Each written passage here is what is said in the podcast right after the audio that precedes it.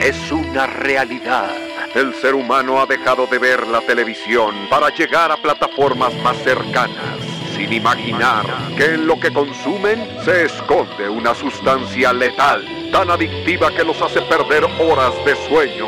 Cuidado, porque si consumes una plataforma de streaming, ya eres parte de ellos. Los streameadores. Con la terrible participación de Freddy Galleta e invitados casi importantes, ya llegan los streameadores. Estamos al aire ya en los streameadores. Mi nombre es Freddy Gaitán. Estoy muy contento. Gracias, gracias a toda la gente que aplaude. Gracias a toda la gente que está aquí con nosotros. Esto es Los Streameadores. Y de nueva cuenta, nos estás escuchando en tu casa, en tu trabajo, en el lugar donde no deberías escucharnos, en el tráfico seguramente, o si te estás bañando, seguramente te vamos a acompañar durante esta hora de tu vida. Así que bienvenido. Ponte cómodo porque ya están aquí mis compañeros, mis amigos, mis senseis. Ahora sí, ellos son los que me enseñan todo acerca del mundo del streaming y los tenemos aquí en la cabina de los streameadores. De un lado está a quien ya conocen, el ácido, el productor, el creativo, el antiácido también porque se lo va a tomar ahorita después de tomar mucho chocolate. Él es Ricardo Verástegui. ¡Eh! Gracias, muchas gracias. ¿Cómo estás, amigo? ¿Tienes reflujo? traigo agruras. Ay, tanto. Oigan, es que estamos... por todo lo que vimos. Sí, aparte. Hay mucho que vimos que vamos a reseñar y hay mucho que vamos a destrozar porque también tenemos vara alta, chicos. Y de este otro lado tenemos a una gran locutora también, maestra de ceremonias, animadora, hace un champurrado. Animadora infantil. Hace, un champurrado buenísimo. Y aparte, aparte es mamá de un niñote que se llama Abraham. Así que Ay, sí. aquí está con nosotros la locutora Liliana Lárraga. ¡Eh! Amigo, esta es la parte en la que siempre cuando iniciamos estoy sonriendo como cuando te están cantando las mañanitas. Que no sabes qué para poner así de este, sí, de cuenta que me das, ah, sí aplaudo. Así estoy. Amiga, felicidades. Bienvenida a los streameadores de Nueva Cuenta. Gracias. Gracias a todos los que nos escuchan y nos comparten. ¿Quieres mandar saludos a alguien que nos esté escuchando? Pues a toda la Oye, me han dicho, me han dicho, déjenme decirles, que somos súper, ¿cómo les puedo decir? Eh, entretenidos tal vez, ¿verdad? Sí. Pero un amigo me dijo, oye, ustedes se ve que se llevan súper bien y que todo el día están aplastados viendo eh, todas las series. O sea, trabajamos. Ponle tú que yo no tanto, ¿verdad? En ama de casa, pero sí trabajo. Mucho trabajo, es mucho Desde casa, pero trabajo. ¿Será que ya nos vieron, ¿Ya vieron nuestras fotos? Yo creo que sí. Dijeron, Liliana, o sea, un jalecito no. Dios. Oigan, pero es que nos encanta. Nosotros somos streameadores. Para la gente que se acaba de conectar con nosotros, está escuchando este séptimo episodio de los streameadores, les explicamos. Streameadores viene del el sustantivo del término streaming. Todo lo que vemos nosotros en las plataformas como Netflix, HBO Go, Amazon Prime, YouTube Originals y demás, todo eso son contenidos de streaming, contenidos que tú puedes ver a cualquier hora del día y en cualquier lugar. En cualquier Exacto. Entonces nosotros somos esos catadores de streaming, esos catadores, esos streameadores. Así que, chicos, bienvenidos. ¿Cómo se sienten hoy? Muy bien. listos? para destrozar a todas esas series que vimos? Ay, Dios, Lili, ¿qué te pasó? ¿Qué te pasó? ¿Viste, Diablero? Oye, ya viene Diablero. Ya viene Diablero. yo, me, yo me persigno bastante porque, no sé, amigo, la verdad es que soy un poco temerosilla. Ajá. este, las cosas no se me dan. Ya sabes que con la casa, ¿cómo se llamaba la que no, nunca vi? La casa, de las flores. No, no, no, no, esa sí la vi. La otra. ¿Cuál? La, casa de, de no, hasta el La casa de los dibujos. Ah, The Haunted Mansion of Hill House. Exactamente, nunca la pude ver porque no lo superé. Pero Diablero, yo creo que sí la voy a ver. Nada más por ver porque me gustaba RBD. Ah, yo a Cristo. a, Christopher, von Uckerman. ¿Qué va a ser él en esta serie? Oye, pues yo no entiendo. ¿La va a ser de padre no? De sacerdote. De sacerdote. Pero está muy chiquito, ¿no? está muy chiquito y, la verdad es que, se ve más chiquito de lo que es. Sí. Realmente tiene treinta y tantos, ¿no? Es que tendrá como 33, ¿no? Igual que pues, Poncho. Yo creo que es de nuestra edad, nosotros también. Que, también Poncho salió de sacerdote en una serie. En una serie. ¿Cuál era esa? Ahorita se las Me daba también mucho miedo. Ahorita les doy el dato. Más o menos del, tono y del giro y de. Aunque Diablero, por el trailer, yo todavía no sé bien de qué se va a tratar. yo lo veo un poco como mucho sátira, ¿no? Porque hacen mucha referencia obviamente a cosas de la iglesia, pero también como un poquito juegan con, con eh, el humor negro. El humor negro y así. Aquí les tengo el dato. Poncho Herrera salió en esta serie que ya está cancelada del Exorcista. Así es cierto. Ah, es verdad, claro. Que representa a Tomás Ortega, un pastor de una comunidad de los suburbios de Chicago. Ajá. Oye, ¿qué onda con esto? Y se canceló. Ah, la segunda temporada se presentó una historia. Ok. Pues yo nomás vi un capítulo. Pero bueno, ahora viene la gran apuesta de Netflix, ahora sí Latinoamérica, de Diablero. Sale Christopher Von, Uckerman, sale Horacio García Rojas, que seguramente es su moreno de cabecera en cualquier película mexicana.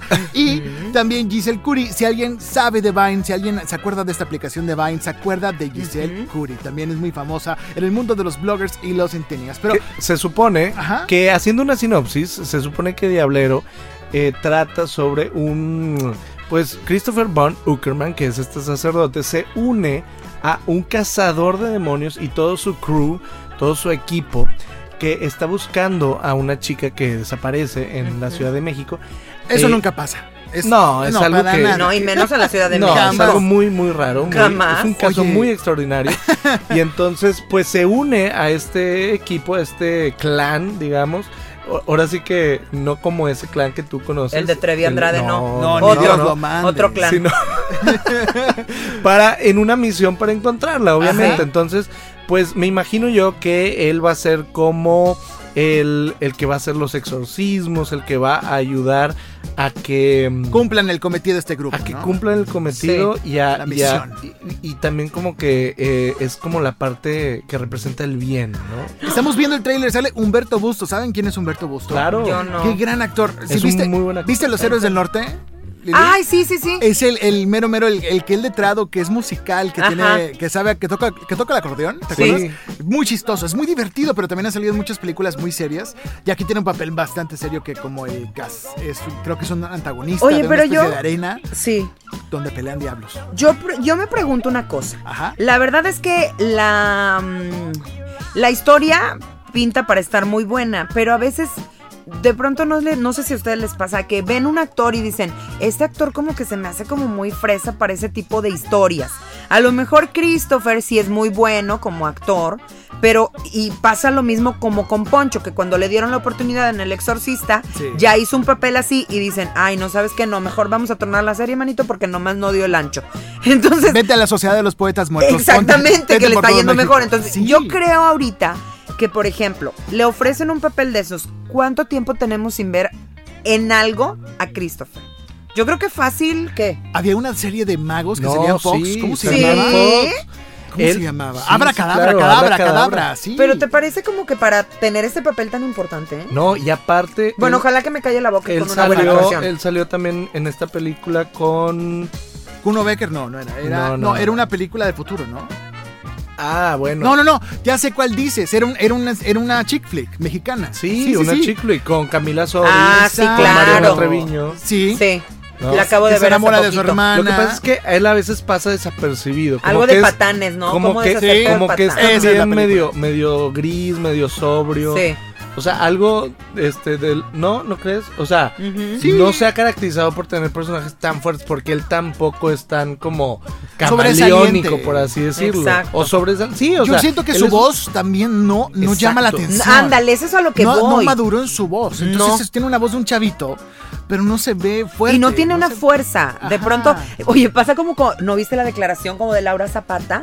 Que ella dice que es la única que puede ser Catalina Krill en una nueva versión, que la villana que impone. Que le impone, o sea, que le impone a todo el mundo y por digamos que por experiencia le corresponde ser a Catalina Krill solo a ella. Ah. O también como la voz que impone que Itate Cantoral cantó en Las Mañanitas de la Virgen. increíble. ¿La vieron?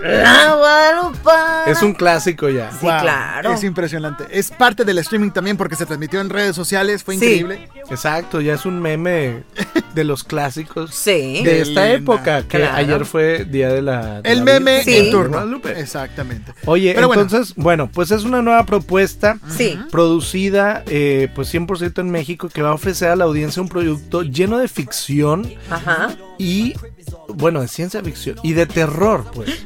Sí, se ve, géneros, géneros no muy explotados en el país, ¿no? Que es, lo, que es Mete reacción. En señora. Hoy se estrena el 21 de diciembre, pero sabes que también se estrena próximamente. ¿Cuál? Selena. Casi me muero ayer que me dijeron. Esta sí es una serie oficial, ¿no? Ay, María Celeste, vete de aquí con tu serie fea. Esta se me hace que va a estar bien buena. Si se acuerdan del episodio número uno, reseñamos a Selena, el secreto de Selena, pero ahora ya está confirmado. La destrozamos un poco, amigo. Sí, sí, sí. Pero ahora Avi Quintanilla dio pulgar arriba. Sí. Una amiga me un amigo me dijo, ojalá que no escojan a una protagonista, protagonista, perdón, que se parezca más a Luna Bella que a Selena. Oh, Oye, porque si se parece más a Luna Bella, Maya Zapata. o sea, está interpretando a quién. Así que como la flor, pues. Todavía no sabemos datos precisos de esta serie. Oye, Maya Zapata muy bien en Soy tu fan. Ay, soy. lindísima. Esa, esa serie me encantó. Está increíble. Yo la puedo ver 20 mil veces y me sigue emocionando. Nico es lo máximo. Oye, no hay datos precisos sobre la serie, pero lo que sí sabemos es que la familia de Abraham Quitanilla y todos, digamos, ya su set no se va a pelear con nadie porque en esta sí ella, su set ya, ya, ya autorizaron y todo. Ya ves que ella dijo que María Celeste era una mala persona por haber hecho una serie desde la perspectiva de Yolanda Saldívar. Entonces en esta sí vamos a ver un poco más la historia contada como debe de ser. Exactamente. ¿Verdad? De Selena. Y también algo que viene, chicos, que yo estoy emocionado porque me encanta ese género, me encanta. ¿Cuándo se, ¿cuándo se estrena? Este no sabemos, apenas son teasers. Apenas 2019. exacto. Apenas se, se, lanzó la noticia y todo el mundo se volvió este, loco. Se volvió loco, claro. Pero bueno, algo de lo que sí se va a estrenar muy pronto es LOL, L-O-L. Este, este nuevo programa de Amazon Prime Video para la gente que es fan de Eugenio Derbez, para la gente que es fan de los stand-uperos, del stand-up en México, en México que ha ido creciendo poco a poco y ahorita la verdad hay mucha, mucha oferta. Buena y buena y mala, sí, pero vale la pena estar al pendiente de esta nueva serie que, no serie, perdón, este nuevo concurso, reality, show. Es como Está raro. ¿Se acuerdan ustedes, chicos, que hace ya unos 3, cuatro años, no más, seis años, intentó en México realizarse este proyecto de Saturday Night Live México, comandado por Eugenio Derbez y gente de su oficina, ahora sí tratando de hacer este piloto. Creo que sí grabaron el piloto, hay varios conocidos que estuvieron en ese piloto, pero jamás, jamás funcionó. Así que... Pero, pero no, pero ¿qué tiene que ver Saturday Night Live? Porque era comandado por Eugenio Derbez, era algo como esto. En esta ocasión va a ser todo conducido y producido y comandado esta nueva serie de Amazon Prime por Eugenio Derbez. Ah, ok, pero no son sketches. No, no, no, no que la gente no se confunda y piense que va a ser como Sabrina Night Más, bien es como retos. Retos de stand-up y entonces este él los va a calificar, ¿no? Y van a ganar un premio pues esperemos que una lavadora mínimo se le pueda tener ahí. Oigan, ¿se acuerdan del programa de Al Ramones? El de. ¿Cuál? ¿Están parados? ¿Nunca lo vieron? Sí, en, el Distrito Comedia. En Distrito Comedia, que era como la copia de Comedy Central de Televisa. Exactamente. Entonces, ahora pues tenemos esta nueva oferta de Amazon Prime Video, donde van a participar. Que es de Televisa, al final de cuentas. Pero a ver, este LOL, este, que es este nuevo programa Em, ¿cómo, dices que, le pusieron? Last One Laughing. Last One, laughing. que en realidad eso no significa LOL. No, es Laughing es out loud. Laughing, out, loud. Entonces, él, él, cambió un poco, modificó un poco el significado El último en reírse. Exacto, porque se supone que el último que se ría es el que gana, ¿no? Ah, Pero esto ya lo había hecho Comedy Central, ¿no? O sea, y en este Estados Unidos ya, lo, ya se ha visto En Estados Unidos y en México también, ¿no? Estas batallas este, entre comediantes, de que no puedes, ah, este, el otro no se puede reír, el que se ríe pierde. De hecho, hasta en, en programas locales y así, o sea, es como Mi querido muy José Luis Agar tiene una sección. ah, saludos, José Luis Agar. Creo que hasta Oscar Burgos en, con las lavanderas. Con las lavanderas. no, eso ya fue hace mucho. Pero chicos, ¿saben quién va a estar en esta serie, en esta reality show? Oye, están todos, ¿no? El escorpión dorado está. la plana mayor. Lo amo el escorpión dorado. Está también Diablito. ¿Se acuerdan de Diablito? El Diablito? Ay, el Diablito no me cae bien. Está. ¿Y qué habla así? Sí, de todo el tiempo. y también la Chupitos. Oye, Ay, sí es cierto. Está la Chupitos. Regresó la Chupitos. Regresó de A mí siempre Estrella me confunden con ella. Dicen Liliana Arriaga y yo me llamo Liliana Larraga. Ándale, ah, exactamente. Un día me mató Anita Es tu otro yo. Dijo, Liliana Larraga la chupito. Y rápidamente se hizo un escrito en donde pedía una disculpa pública. Ay, qué, qué exagerada. Está Alex Fernández también. Ah, ok. Está... No el potrillo. No, el potrillo. El comediante. Que también tiene un podcast aquí en Spotify. el potrillo saldría bien Que los invito a escucharlo. Sería el más divertido de todos. Sí. Y un montón de personajes, la verdad. Sale Manuna. Manuna. ¿Viste su especial de Netflix? Claro. Yo no lo he visto. Velo, velo, velo, velo. pero no lo veas. Eh, pues yo me voy. Mira, yo no lo veas en la noche. No lo veas en la noche porque te va a Pues yo nada más me quedo con la Chupitos y con el escorpión dorado. Es muy bueno. ¿Verdad que sí son bien buenos? Así que vamos a ver qué tal le va a esa serie de Eugenio Derbez. Se estrena el próximo 14 de diciembre en Amazon Prime Video. ¿Y quién va a ganar? La persona que gane este gran certamen. ¿Qué gana? Un millón. Un millón de pesos. Oye, amigo, imagínate.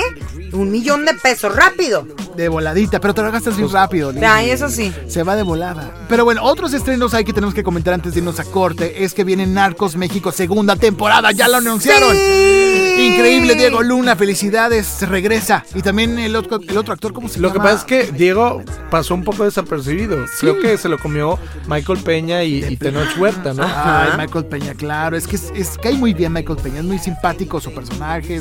aunque fue un poquito más oscura la serie y todo, pero él tiene mucho carisma.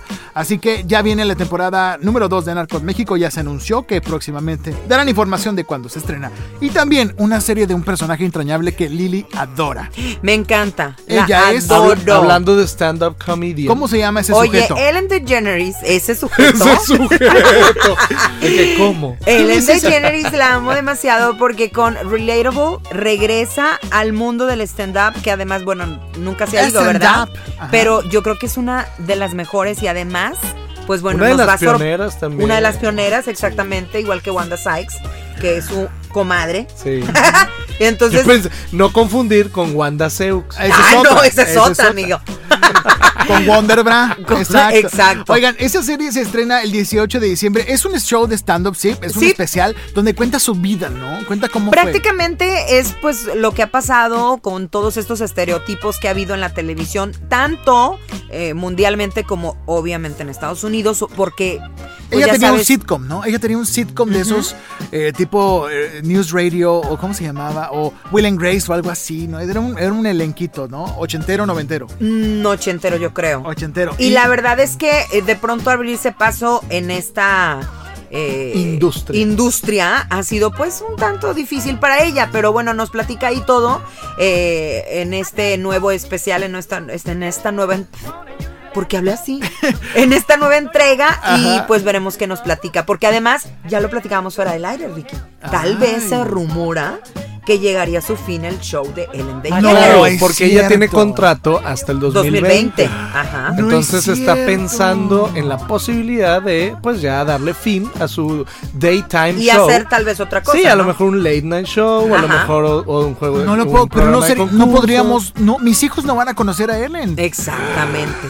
Oye, hoy estaba viendo el juego ese en donde, ya sabes, ¿no? O sea, le preguntan cosas y si no aciertan, como que los ponen con un arnés y luego los van subiendo. Ay, ay, ay. O sea, estaba atacada la risa, porque aparte una chava perdió y imagínate, conmigo necesitarían como tres arnés. A lo mejor un, arnés. para que te caiga. Pero es la mejor, me encanta todo su programa, todo. Qué increíble. Entonces, primero fue Chabelo que se retiró y ahora Ellen DeGeneres. Y ahora Que sabemos que próximamente podría llegar a su fin su programa. Bueno, a Chabelo lo retiraron. Ah. Igual que a Lolita ya la de pero que... qué grosero Chabelo. ya, ya pasó, ya se fue. ¿Vieron la entrevista de Chabelo que dijo que iba a comer tacos de... de caca. ¿De caca?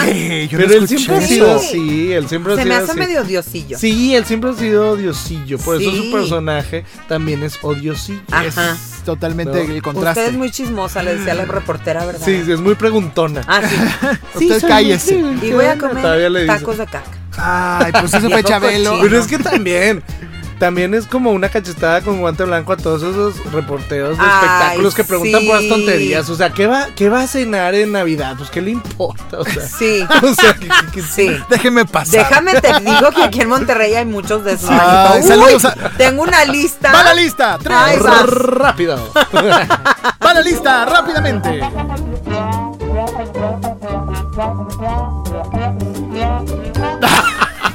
Eso, eso sí se va. Eso sí se va. Eso sí Entonces, esa fue la lista de los reporteros que conocemos que deberían también de no preguntar ese tipo de... De prepararse antes de, hacer una entrevista, por favor. Realmente, chicos. Así que, bueno, antes de irnos a corte, Verasti necesita hacer una retribución, una especie de re-reseña. ¿Por qué? Re-reseña. Lo que pasa es que hace dos programas eh, que tuvimos de invitada a Daniela Tum, Eh, hablamos de eh, una serie llamada The Final Table, que en español se llama Todo Mundo a la Mesa, que es más bien pues un reality, una competencia de gastronomía, de cocina internacional.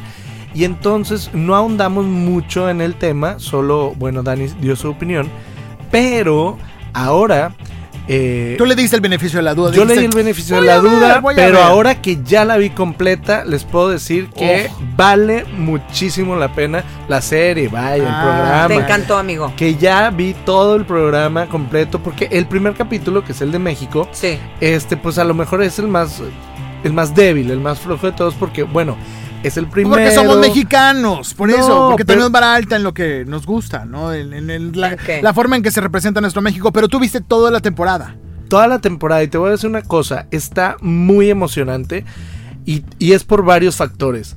O sea, imagínate que, bueno, los productores de Masterchef son los creadores detrás de esto. Oh, Entonces tiene la emoción de un programa de cocina, de competencia, de, gastronomía, de todo lo que ya sabemos y todo lo que hemos visto en Top Chef, en Masterchef, en todos estos programas de, competencia entre cocineros. Pero en este son puros chefs internacionales que obviamente ese es el primer punto. O sea, te emociona muchísimo que ellos sí saben cómo emplatar, sí hacen cosas bien chidas. Bien presentadas. Bien presentadas, bien creativas. Y hay dos elementos más que hacen que esté muy, muy emocionante. El primero es la música. Ok. Y obviamente la iluminación y todo el set que está construido especialmente para que sucedan cosas. Por ejemplo, o sea, se abren las pantallas y salen los este eh, los invitados especiales de cada país. Y pero después se vuelven a cerrar y se abren de nuevo y ya es la este la alacena y el mercado donde ellos y después se sube se eleva eso y es ya la mesa donde están los jueces y después se mueve todo o sea eso es un elemento muy importante, lo visual y lo auditivo. Y lo segundo, que hay público en vivo. Y que eso le da una dinámica completamente distinta. Porque al tener público en vivo, estás sintiendo la emoción mucho más al límite. Y aparte, digo, el, elemento más fuerte es que no son eh, el programa, cada programa se divide en dos secciones. La primera, hay invitados especiales de cada país, por ejemplo, Marta Gareda y Julio César Chávez fueron los artistas, los, los artistas que eh, de, México. que junto con un crítico de, mm, especializado en gastronomía eh, em, avala, sí avala la primera ronda de de, de cocina, ¿no? De, de, lo que hacen. Entonces tú recomiendas ver y El y la segunda, parte, la segunda parte, la segunda parte es con un chef reconocido internacionalmente. En este mm. caso, bueno... Eh, depende del país. Depende del país, Enrique Olvera, eh, de México. Y así de Estados Unidos, de Francia, de Brasil, de India, de... ¿No? Pero eso es lo emocionante, que son Em, calificados por los mejores chefs del mundo, leyendas e íconos internacionales. Entonces, eso está muy, muy emocionante. Y al final, el que gana de, los 24 que, inician, eh, digamos, simbólicamente se puede sentar a la mesa con los otros nueve chefs. Oh, y forma parte de... Del de la, de jueces. de la nueva temporada. Temporada o camada. Wow, ya entendí. Por eso todo el mundo. ¿Está en dónde? Está en Netflix y está disponible ya para que lo vean y lo maratonen y se lo echen en una sentada como yo. La voy a ver porque no la he visto de verdad. Está increíble. Tal, vez a lo mejor aprendas a cocinar mejor el arroz ahí, Lili. la paella. No me, no me infla. Porque aparte cada país, cada país saca, este, tienen que hacer la receta más típica de, ah, pues. su país. Entonces, de México ¿Y de México tacos. Fue? Tacos. Ay, no. Claro. ¿Y por qué no se echaron un mole? No, no, no, porque chile. por eso. chile en ahogada. No, porque hay tacos muy gourmet. Sí, sí. De España la paella. Entonces esa es la segunda impresión, ¿no? Sí. ¿Ya lo viste? esa es la fe de ratas y entonces este yo le doy mi... ¿Cuántas itates catorales le das? Yo le doy cinco itates ¿Cuántas guadalupanas? Es de cinco de diez. De 5, de 10, perdón, 10 mejor. Yo le doy 10 itatis cantorales cantando La Guadalupana. ¡La Guadalupana! Y con esta música de La Guadalupana nos vamos a un corte. Gracias por estar en los streameadores. Regresamos con más. Esto es. La, Guadalupe. Regresamos. Ponerle pausa no servirá de nada. Llegarán en breve por ti los streameadores. Regresamos. Datos curiosos de tus series favoritas. Por Juan Carlos Mendiola. Friends. La serie inicialmente sería conocida por otro nombre. Se manejaban opciones como Friends Like Us o Insomnia Café, aunque finalmente quedó el título que todos conocemos. The Office. The Office es un remake de una comedia británica que estuvo en el aire desde el 2001 hasta el 2003. Originalmente se llamaría The American Workplace, pero finalmente decidieron mantener el título original. Estas fueron las curiosidades de tus series favoritas. Sígueme en Instagram como juanc.mendiola para descubrir más contenido como este. Anuncio importante, anuncio importante. Están de regreso. Están aquí los streameadores. Regresamos a los streameadores, estamos ya de nueva cuenta en sus oídos, de este lado del oído de izquierdo, derecho, de ese, ese oído que no te has limpiado el día de hoy y que te falta ese isótopo. Está de este lado Liliana Lárraga. Hola. Del lado izquierdo, exactamente. Y del lado derecho está Ricardo. Veraste, isopo, no isótopo. Isótopo es el de la, ah, isótopo. nuclear. ah, isótopo aparte es un programa de, audio de Pro Tools. Qué mal, qué mal. Bueno, un Q-tip, vamos a decirle. Un Q-tip un, ¿cómo le dicen también? Una... Sí, es, es, es algodoncito que te metes, un cute. Oh. Oh. Cotonete. Cotonete, exactamente. Popularmente, popularmente llamado el, cotonete, hija. Eso, hija. Entonces, nos estamos escuchando actualmente los streameadores. Gracias por escuchar este séptimo episodio. Ya son siete episodios juntos. En todos los países del mundo. Ya huele encerrado en este lugar. Ya ah. está raro. Ah, yo dije, ¿qué pasó? Porque no salimos de aquí. ¿o no? el chocolate hizo efecto. Sí, por favor. Pero bueno, está Liliana la Larga. La manteca. Ay, no. ¿Quieren otra? Ahí les lo paso. Ahí va. Aquí va otra manteconcha. Chicos, llegó el momento de Netflix y de los documentales o docuseries. Bueno, en este caso, dos documentales muy buenos, pero el primero de ellos es uno muy fantástico que a mí me encantó. Yo esperaba una cosa muy divertida de ver y terminé llorando en mi cama. Ay, neta. Impresionante. en posición fetal. Sí, a lo mejor, pero yo no creo que llorando no. Una lagrimita me sacó, sí me sacó. Pero esto es The American Meme. The American Meme, el meme americano. Es un documental increíble que está en Netflix que trata ahora sí eh, los relatos de varios influencers, de varios grandes eh, líderes de las redes sociales hoy en día, especialmente Instagram, comandados por la gran, gran estrella, ¿cómo se les llama? Socialité. Socialité. Que se llama Paris Hilton. También salen la otros. Paris, la Paris. La Paris. La Paris. Sí, ¿tú viste, viste a Paris Hilton? Oye, pues todos conocemos, vimos ese video alguna vez, no sé si vieron el video porno, pero sabemos, vimos su reality show también con esta, eh, se llama Michelle. Se me olvidó. es de Simple Life, ¿se acuerdan? Nicole Richie. Nicole, Richie. Sí. Exactamente. Nicole Richie hace mucho tiempo. También otros personajes que salen en estos relatos de The American Meme son Brittany Forland, que la adoro, me encanta desde Vine y evolucionó y llegó hasta a Instagram a través de Insta Stories. También este DJ. DJ Khaled. ¿Tú lo conoces? ¿Tú lo veías? Es mi amigo. Es tu amigo, le hablas cada verano. Él es DJ Khaled, también está su historia. Emily Ratajkowski, la chica que es modelo que sale en el video de Blue Lines, ¿se acuerdan? Sí, claro, que se hizo muy famosa por ese video, pero que también ya salía en, en iCarly. Salió en iCarly en algunos capítulos. Y también este, ¿cómo se llama? Slot Whisperer, se llama... Eh, sí, Slot Whisperer. Kirill. Kirill. Otro Instagrammer. Y Fat You también. Fíjate que son muy populares sus historias, conocemos y lo que tratamos en este documental es ahora sí el otro mundo detrás de las estrellas de las redes sociales. ¿Qué está pasando? ¿Qué pasa cuando todo el mundo se va de casa, de las fiestas, acaba la fiesta, estás solo, estás esperando el avión y de verdad al final hacen su recuento y piensan, ¿realmente vale la pena este estilo de vida? Algo decías fuera del aire, verás, muy importante que dijo Paris Hilton, que acerca de todo lo que ha vivido en sus, pues ¿cuántos años son ya? Son Lo que pasa es que esta, sí, sí es un documental muy crudo que te acerca a, obviamente, la frivolidad eh, de toda esta época en la que estamos viviendo y que los centennials, sobre todo, pues que nacieron, nacieron ya nativos digitales, eh, como se dice coloquialmente, eh, nacieron ya con el, con el teléfono, con el iPad, con la computadora. Con aspiraciones muy ya diferentes. sus aspiraciones son ser famoso en redes sociales. O sea, eso es su, máxima aspiración. Sus parámetros son por likes. Exacto. por followers. Es, digamos que todos estos personajes que, que, se muestran en, en la película, en el documental, pues son millennials o late millennials que obviamente por estrategia de mercado, por estrategia de mercadotecnia o de lo que quieras. Por constancia, amigo, también. No, no, no,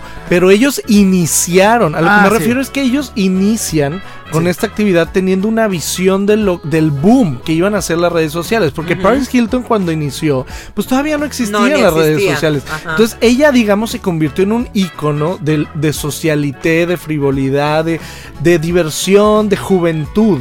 En, en, los 90s, 2000 y entonces um, el, lo que ella dice, que es algo muy fuerte, es que ella, eh, tal cual lo dice, tengo dos décadas teniendo 21 años para el mundo. O sea, yo, mi personaje que, he creado y que ya no puedo despegarme tanto de es una chavita bien socialité que obviamente es DJ, se divierte, todo el tiempo está de fiesta, eh, tiene mil perritos, tiene mil cosas eh, color de rosa, entonces dinero, mansiones, lujos. Y entonces yo creo que también por eso es tanta su necesidad por em, eh, ser altruista, hacer muchas eh, campañas o mucho, o ella misma viaja mucho a muchos países a hacer labores, a hacer labores altruistas, porque ella sabe y obviamente tiene esta visión también de empresaria, eh, porque bueno, tiene muchas marcas, muchos eh, perfumes, eh, tiene ropa. Oye, veintitantas fragancias ya tiene la mujer, está, y, está, trabajando desde chiquita. Claro, valuadas en 500 billones de dólares, solamente su línea de, perfumes. Entonces, está muy interesante. Entonces, That's hot. Exacto, exacto, exacto. Y entonces... así dice, ¿verdad? Así dice, es su, es su, es su línea, ¿no? es su eslogan. Pero es bien triste como eh, una personalidad tan grande o una celebridad tan grande esté tan sola. Sí, la vemos tan poderosa, ¿no? Casa, no, llega a su casa y dice, ¿sabes qué? A veces quisiera pues no ser yo. O sea, eh, tener clones que hagan lo que hago y yo eh, tener un poco de privacidad, de soledad en casa, que nadie me moleste, no saber del mundo, porque sí está muy... Ahora sí que como diría Mia Colucci, qué difícil, es ser, yo. Oye, pero ¿no te parece, por ejemplo, que en ese, en ese mundo de querer no ser y desconectarse, ya la esencia de ellos ya no sería la misma porque es, por ejemplo, no sé, eh, una persona que llega, digo, si yo con 20 likes ya me ando muriendo, ¿verdad? Ya, ya, ando buscando cómo manejar la fama. Imagínate, o sea, de repente, como lo bien lo mencionan en, en la película o en el documental, que de repente amanecieras sin tantos followers. Exacto. Que seas un X en la vida. O sea, que vas caminando y ya. O sea, que la gente olvidara quién eres. Y que es, y, que es el golpe de realidad al que definitivamente se van a enfrentar. Y no están preparados, amigo. Porque mira, realmente muchas personas que han estado en la cúspide, no sé, vayamos a, a, épocas mías. por ejemplo, a épocas mías, así bien mal, ¿verdad? Ay, creo que ya están muertos, manito. Alberto Vázquez. Roberto Carlos. Roberto Cantoral. Ay, no, no, qué miedo. No, o sea, por ejemplo, una Whitney Houston. Whitney Houston que en su mejor momento, o sea, el guardaespaldas fue su hit, este, tuvo, bueno, Grammys y esto y el otro y el otro. Y de repente ella misma se separó de todo este medio, se alejó, no existían las redes sociales, no existía pues no te vayas tan lejos, Juanga. Nuestro que es que Juanga, que es que se, fingió la muerte. que es que fingió la muerte. Porque ya estaba harto de la... De la Exactamente, pero ¿qué es lo que pasa después de todo eso? En algún momento de la vida, eso se les hace una adicción, porque ya es como parte de que lo que pasa es que tienen, especial, Lo que pasa es que tienen que vivir con ellos. O sea, ah, es tu vida ya. O sea, tienes no pueden salir de eso. Tienes que o acostumbrarte o acostumbrarte. O renovarte. Algo muy interesante que a mí me pareció es la historia de Brittany Forland. Esta, esta Biner, que es muy chistosa. La recomiendo que la sigan. ¿Cuántos años tiene ella? Ella tiene 30, 30 31 Ay, años. manito, se ve bastante traqueteada. está muy traqueteada. De hecho, ahorita es novia de Tommy Lee. ¿Se acuerdan de Tommy Lee? El, el, exnovio de Pamela Anderson. prometida. Prometida, sí. Divertida. Brittany Forland platica que ella nunca fue la chica popular de la escuela. Siempre la bullearon, siempre la ah. maltrataron, siempre se burlaron de ella por ser rara, especial, diferente. Entonces ellos son muchos elementos. De hecho, estuvo en un psiquiátrico hasta que después, en parte de su terapia, era grabarse, era hacer contenidos y empezó a subirlos a esta plataforma que era Vine, que después se mudó a Snapchat, que después se mudó ahora a, Instagram, Stories. Entonces está muy interesante. Pero lo que dice ella es que no puedo dejar de hacer contenido, no puedo dejar de hacer algo nuevo que desbanque lo anterior. Entonces oh, tengo un mega compromiso de estar creando, creando, creando porque no podemos parar. Y es lo mismo que le pasa a Paris Hilton, que no puede dejar de estar en el foco, porque si no, se acaba su carrera. Oye, yo una vez veía en, el, en un capítulo de, no era de Keeping Up with the Kardashians, era de la serie de Kylie Jenner, que Kylie decía, Kylie Jenner, que ella trabajaba desde muy chiquita, eh, no sabía lo que era una infancia, no sabía lo que era ir al cine sola con amigos, no sabía lo que era ser porrista, no sabía lo que era la vida típica de una adolescente gringa. ¿Verdad? Entonces ella decía, realmente en esta serie van a conocerme como soy, que soy la que se va a echar los tacos con los amigos, porque aparte le encanta la comida mexicana. ¿En serio? Este, por ejemplo, no sé, la hemos visto en muchas fotografías con su playera de de Selena, de Selena, y ella es fan de muchas cosas que la gente cree que por la fama y el dinero que tiene, que además es una de las que creo que 30 millonarias de todo el mundo, o no sé, algo así, o menores de 30 años que tiene muchísima lana. La chavita, o sea, dice que de verdad, igual que Paris Hilton, es una lucha constante por estar contigo misma alrededor de tanta gente y de tantos seguidores. Y que obviamente esto es un círculo vicioso o virtuoso. No me refiero al hecho en sí, sino. O malicioso. No, espérame. Ah, o sea, al simple hecho de. A ver, este, este documental es también una plataforma de marketing, de seguir vigentes, claro.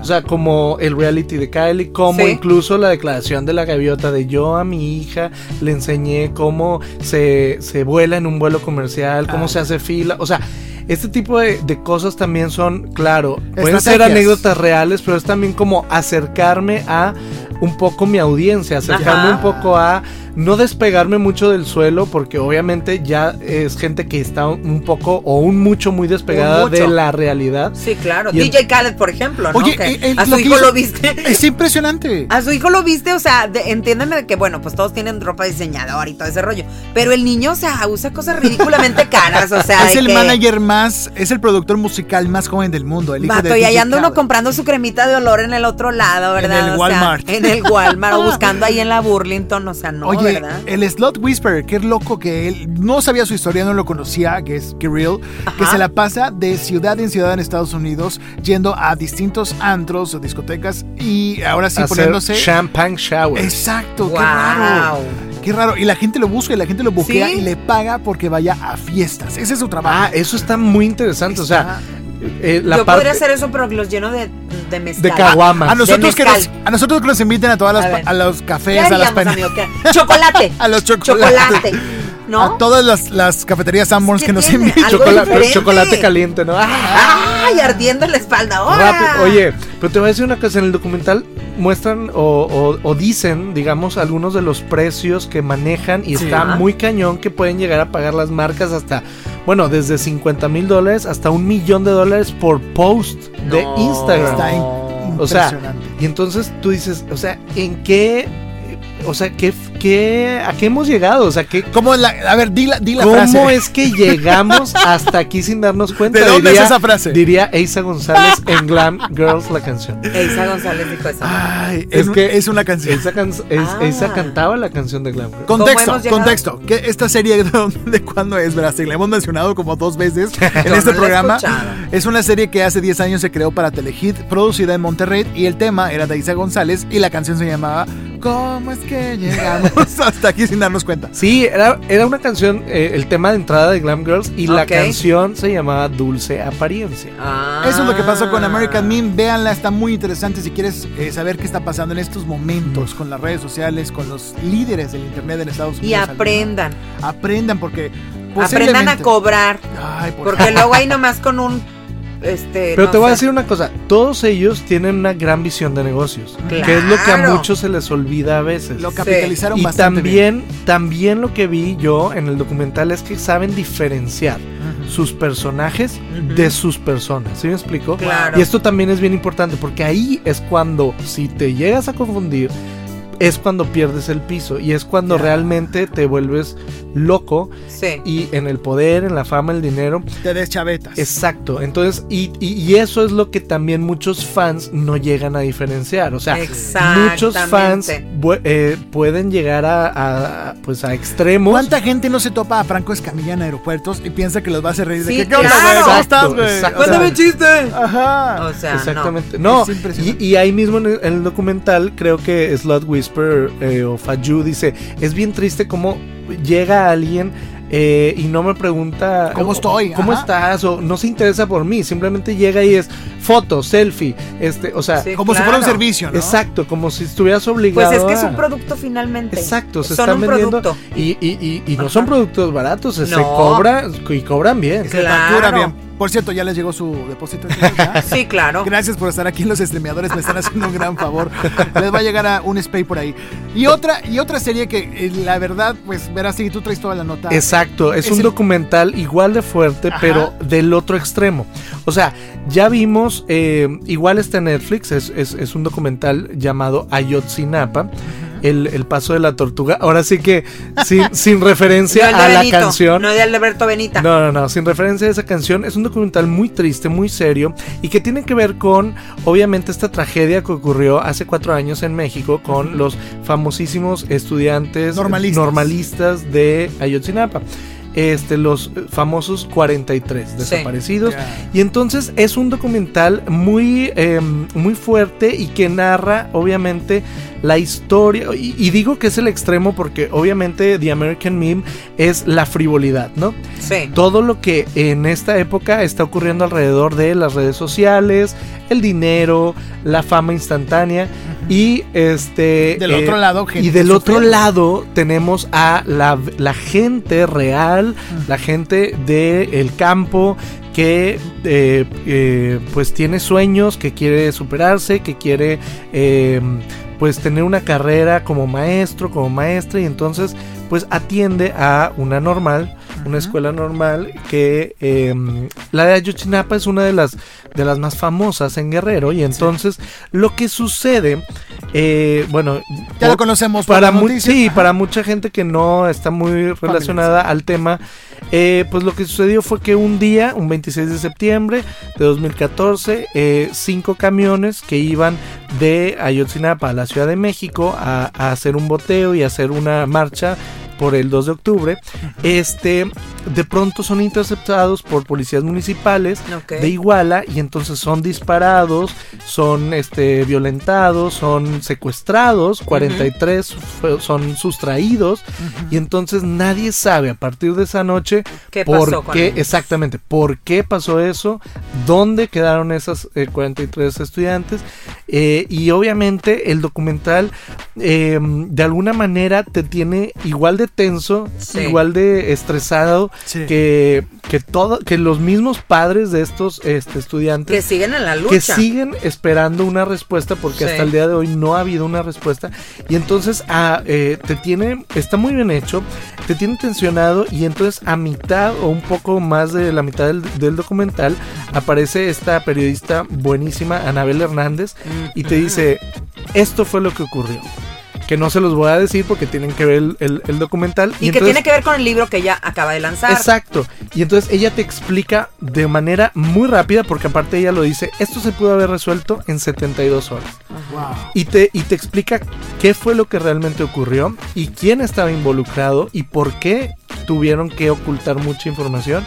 Y entonces es, es, es, es uh, pues una cachetada. Es abrumador, es, abrumador. es muy abrumador porque dices, wow, o sea, cómo hay gente que Em, por ser pobre o por no tener los, eh, la, digamos, las, las influencias necesarias, eh, como por ejemplo el documental también relacionado a esto, que también si lo pueden ver, lo recomiendo mucho, el de Hasta los Dientes. Ah, de los estudiantes el de los estudiantes del TEC de Monterrey, que aún siendo estudiantes del TEC de Monterrey, pues pasó algo similar, ¿no? Con militares que los acribillan, que los, hace, que los hacen pasar por sicarios. Entonces, toda esta desesperación de, decir, de injusticia, pues de decir que qué triste que por ser personas comunes y corrientes no puedan tener acceso a una justicia expedita en México y en muchos países, pero sobre todo en México donde hay tanto compadrazgo, tanta corrupción, dices, híjole, Qué triste, pero más que tristeza. Y que en el mundo del narcotráfico también es un cochinero, amigo. Sí, porque tiene mucho que ver con esta relación. No, pero la política y el narco están, están ligadas, muy ligados. por supuesto.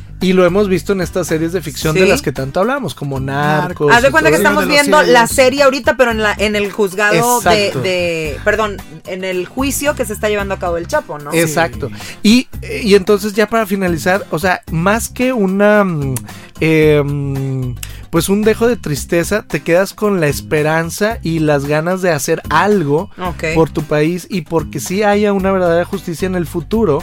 Este, tanto en México como a nivel mundial. Entonces, esto yo creo que es, digo, a mí me encantan los documentales y me encanta que estén disponibles en estas plataformas porque mucha gente tan, o sea, es muy mm, nos dejamos llevar también por las noticias, ¿no? Que no siempre son las mejores. Que no siempre. Y las más aparte, Aparte, estamos en una época en la que hay ya tanta información, tantas noticias que unas son medio verdaderas, otras son falsas, otras son de plano. Sí, totalmente. Ajá.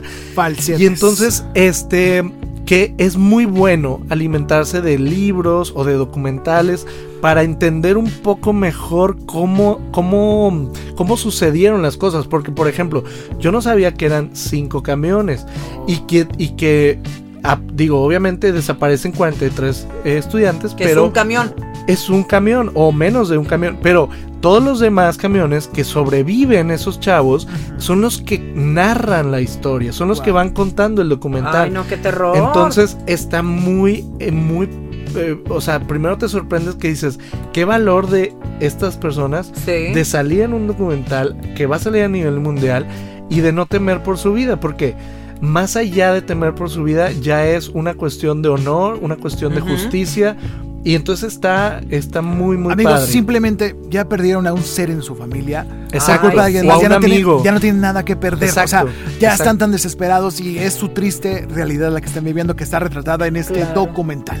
Ahora, políticamente hablando, eh, según yo tengo entendido, porque lo leí esta semana, eh, ya se han tomado cartas en el asunto y está haciendo sus investigaciones el señor eh, López Obrador, ¿verdad? Entonces, Esperemos que estos padres que siguen enfrentándose contra su realidad de que dónde está mi hijo, o sea, finalmente son padres que están buscando darle sepultura a un cuerpo, porque ya e, en algún momento yo veía el relato de una mamá que decía, es que yo solamente quiero que me digan dónde está, quiero llevarlo a un lugar irlo a visitar, ¿no? Entonces, llevarle flores. Pues como soy bien chillona, ¿verdad? Claro que me solté llorando, pero dije, de verdad que ese es muy triste el caso y además que no salga a la luz pública todo lo hace falta mucha hace falta mucha empatía en general en la sociedad. Y creo que este tipo de, documentales y en general los documentales se acercan mucho, ajá, hacen que te sensibilices con eh, problemas que a lo mejor no son parte de tu realidad cercana, pero que están ahí y que tienes que este estar enterado. Sí. Informado, exactamente. Eso es Ayotzinapa. Eso está en Netflix, ¿verdad? Amigo? En Netflix también. Eh, véanla, está súper recomendable. Y también si pueden ver hasta los dientes. Sigue en festivales, pero no dudo que ya esté muy pronto en Netflix. Sí, están haciendo productos para sensibilizarnos y conocer la realidad de nuestro México. Así que vamos un corte, chicos. Regresamos. Ricardo Verástegui, Liliana Lárraga. Esto es Los Streameadores. Regresamos. No te quites los audífonos. Ellos llegarán hasta ti. Datos curiosos de tus series favoritas. Por Juan Carlos Mendiola. Mindhunter. Los protagonistas de Mindhunter, si bien no existieron en realidad, se basan en dos agentes reales considerados pioneros en el arte del perfil criminológico en los años 70. House of Cards.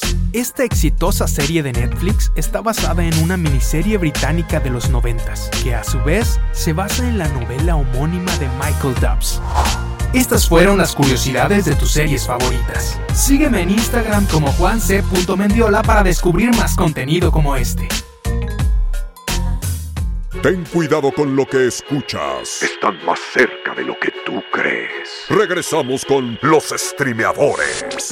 Y empieza la música navideña y nosotros estamos preparándonos para Navidad. Ya estamos Qué padre. a dos semanas, ya tenemos el chocolatito caliente, ya estamos tratando de, ya tenemos las pijamas de, de ahora sí de Navidad, ya la mía es del Rodolfo el Reino. El ugly sweater. Eh, tú eres de Grinch, ¿verdad, Ricardo? Así es. Y ya estamos listos, este es el segmento navideño por ser este mes especial de Navidad a través de los streameadores. Así Oiga, que, por cierto ya también se va a estrenar Roma. Ah, ya, ya. Ahorita ya pues se lo voy a tener que ver en Netflix. Ya la gente que lo está viendo, ya, ya, que está escuchando esto, ya lo puede ver en Netflix. Ya la puede ver en Netflix, no se la pierdan. Ay, qué increíble. Que es, yo la recomiendo que como quiera la vean en un cine, pero Netflix, pues Se es. me fue. Yo es obviamente la... la cineteca. Hay oportunidad, hay oportunidad. Creo que va a estar en algunas salas, entonces aprovechen Roma. Sí. Bien nominada ya mi Yalitza. Ay.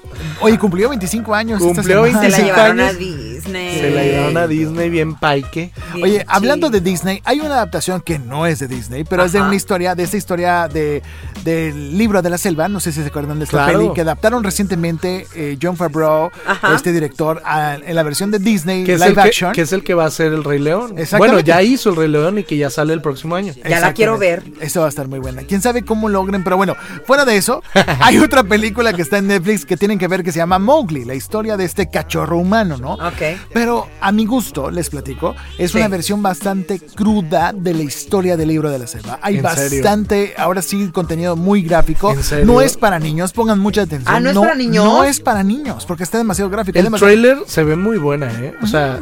No, bueno, yo nada algo. más vi el trailer y dije, ah, pues se ve interesante. La no animación sé. está, eh, sí es avanzada, pero yo siento que es como esa película que alcanzamos a ver hace algunos años ¿Cuál? de Beowulf con Brad Pitt y uh, esta... Eh, ¿Cómo se llama esta señora? Se me olvidó, la que adoptó muchos niños. Angelina. Angelina, Angelina Jolie, claro. se me olvidó. Su esposa. Su esposa, claro. En ese, no sé si se acuerdan de esa película, Beowulf, de, este, Yo de esta no la novela. vi. O es como la versión de La momia regresa, ¿te acuerdan de la animación Ay, de La sí. Roca, que era como una especie de Mm, escorpión? sí. Es ese tipo de animación medio raro, está un poquito grotesco, hay mucha sangre, sí, la historia, eh, obviamente la van por la novela, obviamente original del libro de la selva, pero esta historia de Mowgli pues sí está demasiado gráfica para ¿Demasiado los pequeñines. oscura? Sí, es muy oscura, de verdad, o sea, llega un momento al que el niño casi lo parten en dos con una garra. Entonces, Ay. demasiada sangre, demasiado, ahora sí, demasiada miel caro con No, pues mejor me pongo con a ver colorante Narcos. rojo. Sí, ¿verdad? y los personajes no son entrañables. El oso Balú tampoco no es alguien así que, que te cause Ah, y mucho. es el que es bien attachment. tierno, ¿no? Exacto. Y- Oye, pero- entonces te, este, se puede aterrorizar Yo mi, tenía un mi perro se Lili Lárraga. Balú. Pero sí, Lili, no la veas. O sea, te va a dar mucho miedo. Pues vas a tener mucho miedo de ir al zoológico La Pastora por un rato. Así que Ah, entonces no. la veas si tú no quieres. Pero si a ti te gusta el terror, si te gusta el- lo gráfico y dices, venga, un poco de sangre, Ay, amigos, si apenas me estoy recuperando de Extraordinary. que también tenemos que comentarla. Pero eso es. Mowgli. Extraordinary es- también está en Netflix, ¿verdad, amiga? Si está en Netflix, la descubrí porque realmente fue una casualidad. Fue una recomendación. Y fue una recomendación de alguien que, igual que yo, se apasiona por el UFO. eh, Por el tema ovni. Por el tema ovni. Es la sección de fan- Lili Larraca. Oye, yo era fan de Los Expedientes Secretos X. Y de Jaime Maussan, ¿no? De la De sección. Jaime Maussan sí también un poquito, pero luego ya me cayó gordo. Oye, bueno, Extraordinary es un documental de este personaje que realmente lo hemos visto en muchos lugares. Stan Romanek. Es la historia de él, de todo lo que ha pasado este pobre hombre. Oye, oye, ya de plano él, o sea, ya lo abdujeron, ya, o sea, lo han herido, ya se cambió de domicilio, regresó a su mismo domicilio, lo han espiado. El hombre está siendo acechado desde hace varios, varias décadas Por estos cabezones. por ¿no? estos eh, seres grises que pues y, y me imagino que también por el gobierno. y por el gobierno. Hay una hay un asunto medio raro porque yo realmente te voy a decir la verdad, vi la mitad, porque luego me entró el miedo porque le estaba viendo a las 2 de la mañana. Entonces, yo decía, "Ay, no, o sea, sí me la, recom- la- me la recomendaron, pero de pronto hay escenas que dices, si tú las ves, ay, claro que eso es mentira, pero si las ves de noche, ah, ¿verdad? Se te queda ahí Ahí viendo. les encargo. Entonces, si sientes Qué como que en tu cuarto va a entrar uno. A ver, dinos algo, Lili. Este personaje, yo ¿Stan? parece que lo. Stan, Sí. parece que lo vimos antes. Aquí en México, ¿dónde lo vimos antes? Él parece que ha estado como invitado en varios programas, pero fuertemente eh, más en Estados Unidos ha Ajá. aparecido en muchos Pues. Eh, ¿A quién salió con Al Ramones en otro rollo en el 2001, 2002, no? No, creo que ese fue otro, otro personaje. Ah, ya, ya. Entonces no es este mismo. Entonces no. Se parecen mucho, como tienen bigote. Ah. y se ven tejanos. Oye, pero. Ese se llamaba algo así como John, Will, o algo así, algo bien. John Smith, algo así. De que... Bueno, este personaje, haz de cuenta que, bueno, relata cómo ha ido en digamos, incrementándose la actividad que tiene paranormal con ellos, ¿no? Bueno, no paranormal, mejor dicho, la actividad que tiene eh, para contactarlo. Él ha tenido muchas lesiones en su cuerpo porque de repente está dormido y aparece en la sala o aparece en la cocina y se lo llevan y luego lo están espiando todo el tiempo. Hay esferas luminosas que están alrededor de su casa siempre como digamos haciendo guardia. Y en algunas regresiones que ha tenido, ha platicado, incluso ha escrito muchas fórmulas que son eh, fórmulas que solamente seres. Eh, ajá, y que solamente seres como ellos, que son seres superdotados, supuestamente, eh, pues bueno, podrían haber hecho o le podrían haber conectado, sembrado en, en, A ver, ¿tú le crees a este sujeto? O sea, ¿tú crees el documental? Te voy a decir la verdad, amigo. Yo siempre he creído en este rollo. Voy a contar mi experiencia para no... Adelante. en mi experiencia ovni. Ovni, pero antes, Jonathan Reed es el que salió en otro rollo. Ándale, sí es cierto. Ah, sí es cierto. Claro. Pero como no había internet, yo no lo podía investigar antes. Oye, pero de pronto él relata que escucha un sonido, un zumbidito que es cuando ya lo van a venir a contactar, ¿no? O sea, que se lo van a llevar y lo van a abducir y todo ese rollo. Y en algún momento de la vida, creo que sí lo conté la vez pasada, ¿no? Yo, cuando estaba muy chiquitita, vi uno de estos platillos voladores. Pero no era como los de las películas. ¿No sería un platíbolo de No, no, de, de marinela. De marinela. en gordita niña que se iba a la, Te la imaginaste, te la imaginaste. Oye, pero lo viste en tu casa. En mi casa. Haz de cuenta que jugando todos en la cuadra, los amigos, esto, que los niños, que no sé qué. Entonces yo recuerdo, y no me va a dejar mentir, mi amigo Edmond, mi amigo Alain, mi amiga Miriam, Eneida, todos ellos estábamos en el patio de su casa, porque mis papás no estaban. Y es particular. Y los vimos, y era particular, y lo vimos todos juntos. O sea, fue así al unísono gritar de, ¿qué es eso que está en el cielo? Y los perros ladrar, y de repente desaparece entre entre la nada, pero ese sonido justo, y por eso yo creo que me dio más miedo, porque se escuchaba igual, era como de, como no sé, o sea, de pronto, no sé si han visto Cuarto Contacto, creo que se llama esta película. Ay, ¿cuál era? Eh, ¿Cuarto contacto? No es la de encuentros cercanos con el tercer tipo, no. con el tercer tipo. Con el tercer tipo. Esa es otra, ¿no? Pues hay una película que habla exactamente de esto. Qué miedo. cómo escuchas esto y eso te deja daños Muchas veces. O como señales, dijiste, ¿no? Hace rato, ¿no? Señales, Ándale, como cuando señales que todo esto lo veían y todo eso. En algún momento de mi vida yo he creído que sí nos están vigilando y que sí están entre nosotros. Por ejemplo, en Puebla. ¿No se llamaba contactos de cuarto tipo? Creo que sí, esa era, sí. Que la señora luego termina así súper mal. Mila Con Mila, ella era la, como la doctora. ¿Qué pasó en Puebla, Lili? O sea, en Puebla, por ejemplo, toda la gente sabe que a ciertas horas de la noche están como sobrevolando en el volcán y que se ven muy frecuentemente estos platillos, ¿verdad? Entonces hay ciertas zonas en donde supuestamente hay más actividad. Yo sí creo en el tema ovni, me van a juzgar de loca, pero yo quisiera formar un club como la mamá de Tatiana, que tiene su club, para, para investigar. Porque de verdad, amigos, soy Lili Maussan. Entonces. Oye, sí, sí se llamó el cuarto contacto. Sí, ¿verdad? Sí. sí. le recomiendo. Es un documental así, pues. Eh, Está nutrido en contenido. No, pero te voy a decir una cosa. Y si te gusta ese tipo de ondas, porque si no lo vas a ver ridículo. Yo lo está muy ridículo. Sí. Aquí vamos a despedazar. Destrózalo, amigo. No, es que mira, este señor, este tipo, Romanek. sí, Romanek. sí ha sido muy este controversial. Sí, o sea, la verdad es que sí lo tachan de charlatán en Estados Unidos. O sea, la verdad es que sí tiene una muy mala reputación. Este, yo creo que Maussan tiene una mejor, una mejor reputación que este vato. Que Romanek, porque sí ha, dicho varias mentiras que sin sustento o que, por ejemplo, yo vi una, un, pedazo de este documental que, del que estamos hablando y sí se ve un poquito o un mucho editado. Truqueado. truqueado o incluso que se puede hacer en computadora. Con ventaja, de las, sí. sí. algunas de las pruebas que él muestra. Sí. Sí están como muy, pues no sé, como que no, yo no le creo. Yo, al igual que tú, sí creo que existe, obviamente, un. Los, ajá. Sí, o sea, otro tipo de seres, pero no creo que esas sean pruebas contundentes. Ok. Y obviamente no le creo a este tipo, porque. A mí se me dieron miedo. Sí, obviamente, obviamente. Yo le vi así el relleno de. Ah, sí. El relleno de tela. Y como el monito así de. Estaba muy raro. Pero bueno, tú no le crees. ¿Cuántos citantes cantorales le damos, Lili? Ay, yo, sí le doy como siete. O sea, no diez, no, no diez, porque la verdad es como que... Pero te entretienes, si, si eres fan de este género, te y me estoy arriesgando. Ay, ¿de veras?